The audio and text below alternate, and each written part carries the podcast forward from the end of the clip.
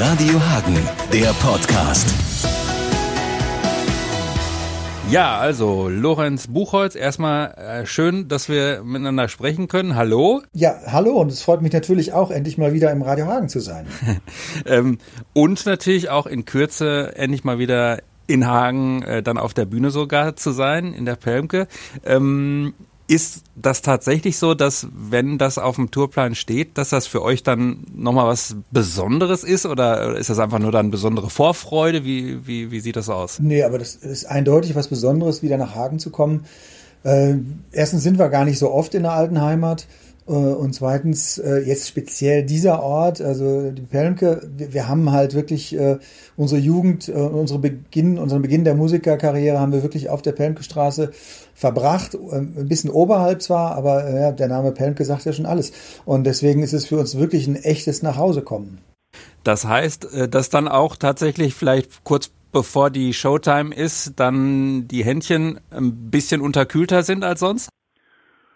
Also, das klingt jetzt irgendwie so, als würde es einem Angst oder Sorgen machen. Nee, also es ist eine, eine positive Erregung oder eine, eine, Freude einfach drauf. Und wir, wir gehen davon aus, dass viele alte Kumpels und, und Freunde und Freundinnen kommen und uns zuhören und, und mitfeiern. Wir feiern ja unser 40-jähriges Bühnenjubiläum.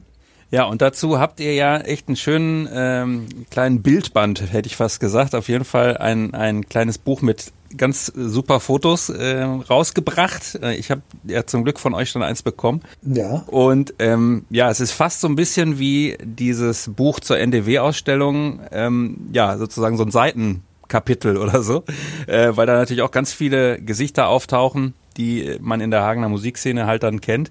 Unter anderem natürlich auch E-Rock, ähm, vielleicht äh, fangen wir mal auch mit der mit der Grobschnitt-Connection so ein bisschen an. Also Erok hat ja Platten von euch produziert. Äh, die Jungs waren auch vor kurzem hier am Unplugged hier gespielt.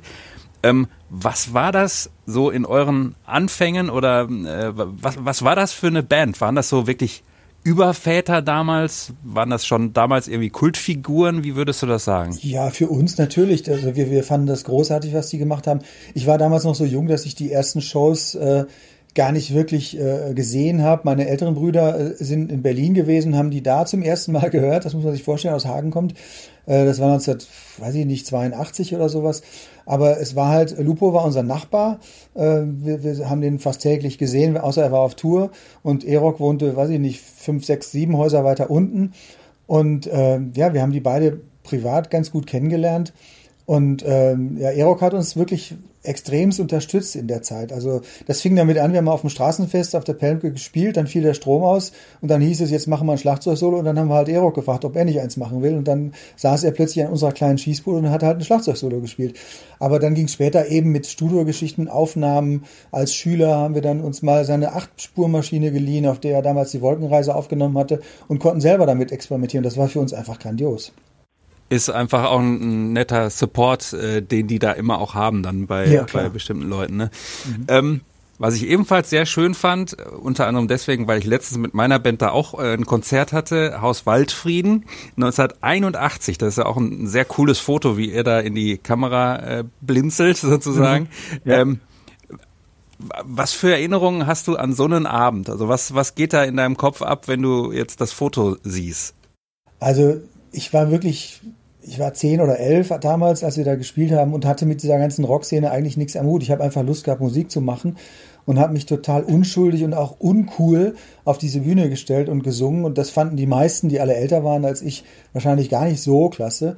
Ähm, aber irgendwie hatte man so den, den Bonus, wirklich als, als, als junger, also wirklich extrem junger Musiker da zu stehen und dann noch Brüder, also wir waren ja wirklich vier Brüder auf der Bühne, das gemeinsam zu machen. Und wir haben damals schon sehr viel mehrstimmig gesungen und das hat die Leute und speziell die Jury bei diesen Auftritten da, das waren so Nachwuchswettbewerbe, überzeugt. Und ich, ich war immer nur sprachlos. Was, was sind das für Leute? Da guck mal, da steht Nena vorne mit ihrem Hund und so. Also so war das halt damals, ja.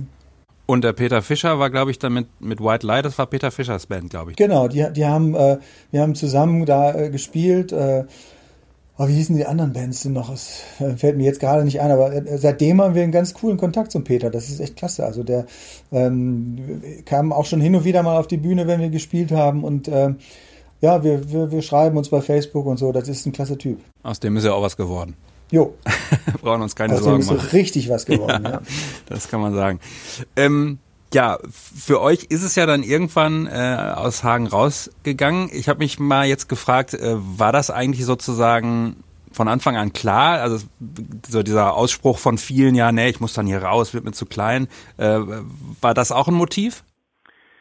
Äh, ja, irgendwie, wir sind als Schüler schon immer ausgebrochen als Musiker. Wir haben ja Straßenmusik gemacht, äh, haben uns irgendwie einen VW-Bus organisiert und sind durch, durch Deutschland und, und später auch durch die äh, südeuropäischen Länder getourt. Und wenn man das so sieht und, und äh, die, den Sonnenschein und alles Mögliche, dann sagt man irgendwie, ja, es gibt auch noch andere Orte als Hagen.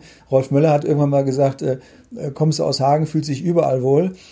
Aber also es gibt halt einfach äh, viele tolle Städte und, und äh, irgendwie hat mich ja die Fernweh gepackt. Es war auch das Studium. Unser ältester Bruder hat in Holland Bass studiert und dann hat Coco angefangen in Freiburg Gitarre zu studieren und im Endeffekt sind wir dann da hängen geblieben. Und Freiburg ist ja auch eine Stadt, äh, die jetzt nicht die schlechteste ist, so was Lebensqualität und so angeht. Man ähm, Absolut, kann dann ja. schön, wie heißt das, auf dem Markt da rund um den Dom, ne? Das Münster, das Freiburger Münster, genau, ja. ja. Da kann man, äh, war ich auch schon ein paar Mal und bin von den Einheimischen da an die diversen Stände geführt worden, wo man hingehen muss. Ja, ist sehr cool, ja, der Markt. Wie würdest du sagen, ist der Mentalitätsunterschied? Also merkt man bei in Freiburg die Sonne, die vielleicht hier manchmal, wo man eher ein bisschen knurriger unterwegs ist, oder würdest du das gar nicht sagen? Also das kann man nicht so pauschal sagen. Also ich höre oft oder habe das auch selber erlebt, wenn ich jetzt mal Hagen gleich Pott sage, ja, wenn du irgendwo in Pott in der Kneipe stehst, äh, im Ruhrgebiet, ähm, da ist der Kontakt ganz schön leicht zu den Leuten. Irgendwie, die sind alle unkompliziert und man ist irgendwie Kumpel. Und das äh, kann hier äh, in der Kneipe oder im Restaurant oder wo auch immer manchmal auch ganz schön kompliziert sein. Aber speziell der Unterschied, dass Freiburg halt eine Studentenstadt ist und Hagen nicht oder eben nur eine Fernuni hat, wenn du so willst. Ähm, also hier sind viele jüngere Leute, die einfach richtig gut drauf sind und das habe ich im direkten Vergleich in Hagen nicht so empfunden. Ja, ja das hat sicherlich einen Einfluss. Ja, die Fernuni mhm. hat halt selten Studenten äh, ja. zugegen, das stimmt. Ähm, wir müssen natürlich auch über die aktuelle Musik sprechen. Ähm, Grounded heißt ja die aktuelle CD, ne? Genau. Was erwartet denn die alten und neuen Kumpels und Kollegen in der Pelmke, wenn ihr da am Freitag auflauft? Also da, da gibt es wirklich einen Querschnitt. Das eine ist äh, die Tatsache, dass wir halt unser 40-jähriges Bühnenjubiläum begehen und das auch konzertant in, in Hagen machen wollen. Also sprich, wir spielen Songs von der ersten Platte äh, bis zu der ganz, ganz neuen, die vor Weihnachten rauskommt, aber in Hagen definitiv physisch noch nicht vorhanden sein wird, muss ich leider sagen. Aber die Songs sind gerade gemischt und werden jetzt demnächst gemastert. Also es ist wirklich, es führt keinen Weg mehr zurück. Es geht jetzt seinen Weg, aber wir sind halt einfach zwei Wochen zu spät oder drei, um das Ding mit nach Hagen zu nehmen. Tut uns total leid, wir ärgern uns tierisch. Gab halt Sachen, die dazwischen gekommen sind und wir haben es wieder mal vielleicht auch äh, zu gut gemeint mit allem. Aber ähm, also auf der Bühne gibt es Songs aller CDs, also von der ersten von 92 bis jetzt. Und ähm, wie immer eigentlich ein bunt gemischtes Ding, also äh, ein paar lautere Nummern und ein paar ganz leise Nummern. Und äh, es ist keine Tanzmusik, also wenn ich sage, wir feiern unser Jubiläum, heißt das nicht, dass die Leute da irgendwie abdancen sollen und können. Äh, es ist schon mehr zum Zuhören, aber es gibt ein paar äh, richtig ja, Nummern zum, zum Mitgehen oder zum äh, was auch immer, also und ein paar äh, ruhigere Sachen. Also das ist alles da. Wir spielen, es tut mir total leid, äh, unplugged, das heißt, wir haben keine E-Gitarren dabei. Das hat einfach organisatorische Gründe, das wäre sonst einfach zu groß von der Produktion. Wir kommen für den einen Auftritt extra rauf. Ähm, aber die Dinge haben auch ordentlich Wumms mit akustischen Gitarren und Schlagzeug. Also Schlagzeug ist dabei. Ne?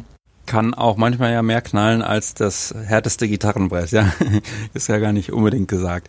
Ähm, es gibt ja wirklich legendäre Brüder und Geschwisterpaare, die sich wirklich auf offener Bühne und was weiß ich wo äh, total zerfetzt haben. Die Black Cross machen ja jetzt gerade wieder eine, eine Geld-Reunion-Tour, sage ich jetzt mal. Oasis natürlich auch, werden immer gerne genannt. Äh, mhm. Warum ist das bei euch nicht der Fall oder, oder könnt ihr das nur gut verstecken? Äh, natürlich gibt's hin und wieder Knatsch und Zoff, aber äh, wir, wir sind irgendwie voneinander abhängig und, und mögen uns einfach. Guck mal, wir haben zu viert angefangen und haben uns nach vier Jahren Profi sein von unserem ältesten Bruder getrennt oder gehen seitdem musikalisch getrennte Wege. Wir mögen uns weiter und wir reden natürlich miteinander und äh, als Gast ist er hin und wieder sogar auch noch mit auf der Bühne, aber wir sind als Menschen so unterschiedlich, dass diese Zusammenarbeit mit dem Ältesten, mit dem Andres einfach nicht so gut funktioniert hat. Und dann haben wir irgendwann überlegt gemeinsam, dass es besser ist, wenn wir uns jemand anders suchen. Aber die anderen drei, also Coco, Tilo und ich, ähm, wir sind seit seitdem und überhaupt, ja, seit, seit 1979 halt auf der Bühne unterwegs und kennen unsere Macken und unsere Probleme. Und wenn man älter wird, wird das, glaube ich, nicht weniger, sondern eher mehr. Aber wir wissen, wie wir damit umgehen und wir können uns auch die Meinung sagen und auch mal auf den Tisch schauen und sagen, hör mal, das war nicht gut. Und ähm, das, das funktioniert auch. Und dann danach macht derjenige, der vielleicht da irgendwie einen Bock geschossen hat, weiß, okay, da bin ich übers Ziel hinaus oder so. Und dann läuft's. Und das, das ist seit Jahren so. Und das, ich sehe da auch keinen Grund, warum das nicht weitergehen könnte. Ja, Klingt gut.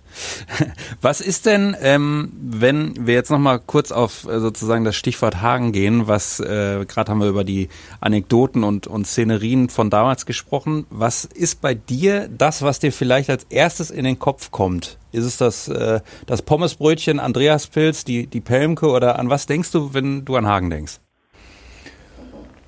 Oh. Ja, ich denke eigentlich so an, an, an diese Musik, die wir da gemacht haben und, und äh, an, an die viele Leute, mit denen ich da zu tun hatte. Wir waren ja nicht nur wir Brüder, also das war schon der Kern der Band, aber wir haben ja auch äh, andere Sachen gemacht musikalisch und äh, Leute dabei gehabt, die uns begleitet haben oder wir haben äh, Musicals produziert, jetzt nicht auf so einem professionellen Niveau, aber es war halt irgendwie intensiv und sehr arbeitsreich und äh, diese Anfänge, also unser erster Proberaum, war äh, klar im Elternhaus, klar im Keller, aber so die richtigen Produktionen haben wir dann in, im Keller gemacht, äh, gegenüber von der ehemaligen Bettermann Brauerei. Da ist das, das evangelische Jugendpfarramt und da war im Keller halt äh, Platz, da konnte man laut sein, da gab's äh, auch Verstärker und eine Gesangsanlage und deswegen haben wir da zuerst geprobt und äh, da ist ganz viel passiert und äh, das ist, ist toll. Da waren eine Zeit lang auch immer super Karnevalspartys. Das weiß ich okay. auch noch. Gibt's aber jetzt leider nicht mehr. Das ist äh, ist jetzt in anderer Nutzung, aber okay. durchaus, denke ich, vielen ein Begriff. Mhm. Ja, schön. Ich äh, wünsche dann vor allem, dass die, die A45 mitspielt am Freitag. Ja, das freut mich. Also wenn es so wäre, wäre es super, ja. Das genau, dass ihr dann auch äh, pünktlich in der Pelmke euch aufbauen könnt, das Catering genießen könnt und dann einen wunderbaren Abend habt. Es geht los um 20.30 am Freitagabend. Genau.